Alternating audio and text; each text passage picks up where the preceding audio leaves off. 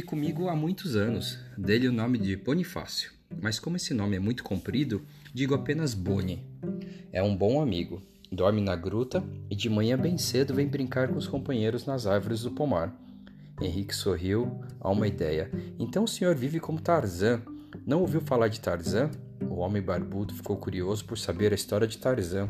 Então sentaram-se numa pedra, à sombra de uma figueira enorme, e Henrique contou tudo o que lera a respeito de Tarzan. Simão escutou achando graça, mas as vidas de ambos não eram iguais. Tarzan vivia na floresta e não conhecia outra vida. Ele abandonara a vida civilizada e foi viver na floresta porque queria. Era diferente. Levantaram-se e ele convidou Henrique para voltar, pois era hora do almoço.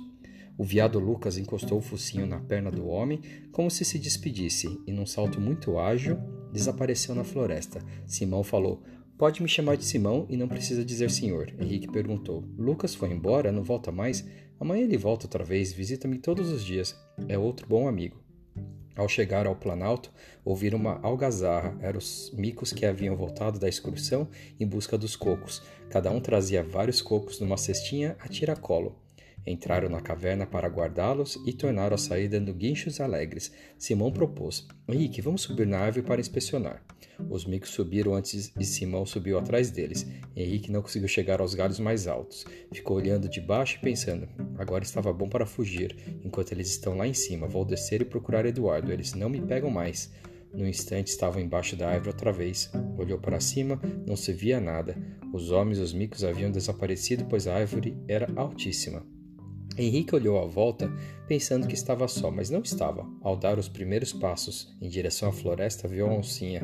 Ela estava deitada num galho abaixo de árvore e olhava Henrique com olhos vigilantes. Henrique teve a certeza de que se começasse a correr, a oncinha havia de persegui-lo. Sentou-se no chão e esperou outra oportunidade.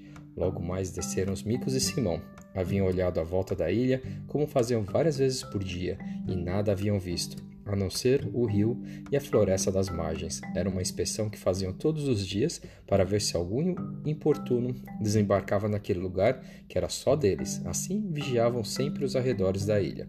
Simão desceu, abriu os cocos com a machadinha e foi para dentro da caverna preparar o almoço. Henrique acompanhou. Só então observou que havia uma espécie de forno num canto da caverna. Era feito de barro. Ali Simão preparava a comida e durante o inverno o forno ficava sempre aceso com bastante fogo para aquecer a gruta. Henrique perguntou se fazia frio na ilha. Às vezes, respondeu Simão. Nos dias muito frios, a caverna fica cheia de bichos que vêm se aquecer aqui. Deve ser engraçado, disse Henrique. Já estou tão acostumado que nem reparo, disse Simão. Henrique procurou a chaminé. Simão mostrou-a. Estava atrás, entre as pedras. Era tão boa que levava toda a fumaça para fora. Como na véspera à noite, Simão preparou num instante a comida para ambos: batata doce com pedaços de coco triturados entre duas pedras próprias para isso. Como sobremesa, maracujás dos grandes. Henrique perguntou: Simão, quem plantou todas essas frutas na ilha? Ele respondeu: Algumas são nativas daqui, outras eu trouxe quando vim. Henrique tornou a perguntar: Quando o senhor veio para cá, veio para ficar? Vim para ficar. Não me chame de senhor. E não gosta das cidades? Não, prefiro viver nas florestas, ser livre, fazer o que quiser. Sou muito esquisito. Henrique olhava para ele achando extraordinário. Tornou a perguntar: E não se importa em viver sem falar com ninguém? Não, sempre gostei de falar pouco. E aqui falo com meus companheiros. São excelentes porque não respondem. Estão sempre contentes. Foram interrompidos por gritos estranhos vindos da floresta. Simão foi olhar pela abertura da gruta, enquanto o coração de Henrique deu um salto no peito. Não seria Eduardo? Devia ser Eduardo, que descobriu o caminho da caverna. Não era. Era um bando de macacos fazendo um macaquinho doente, trazendo um macaquinho doente para Simão curar. Foi uma das coisas mais extraordinárias que Henrique viu naquela ilha. Todos os macacos ficaram à volta da gruta e com gestos e guinchos mostravam o doente a Simão. O doente era um pouco maior que os outros e estava com uma perna quebrada. Simão examinou muito bem, depois fez duas talas de madeira fina e colocou-as na perna do animal. Em seguida, deu uma bebida para o doente tomar. Ele bebeu o remédio, fazendo caretas horríveis e cuspindo.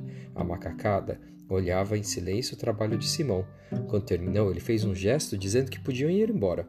O bando dispersou-se num instante entre os galhos das árvores. O doente foi co cocheando atrás de todos. Henrique perguntou: O senhor também é médico deles? Faço o que posso, respondeu Simão. Curo aqueles que posso curar. Eles sabem disso. por isso vem me contar tudo o que acontece e pedir socorro. Tenho curado aves, viados e outros bichos que aparecem. Uma vez também estive doente, com muita febre, e todos eles vieram me visitar como se quisesse fazer alguma coisa por mim. Os micos davam-me água para beber. Boni trazia frutas, todos me trataram um pouquinho. A oncinha não me largava dia e noite. Henrique sentia-se cada dia mais admirado. Nunca pensou que existissem homens como Simão.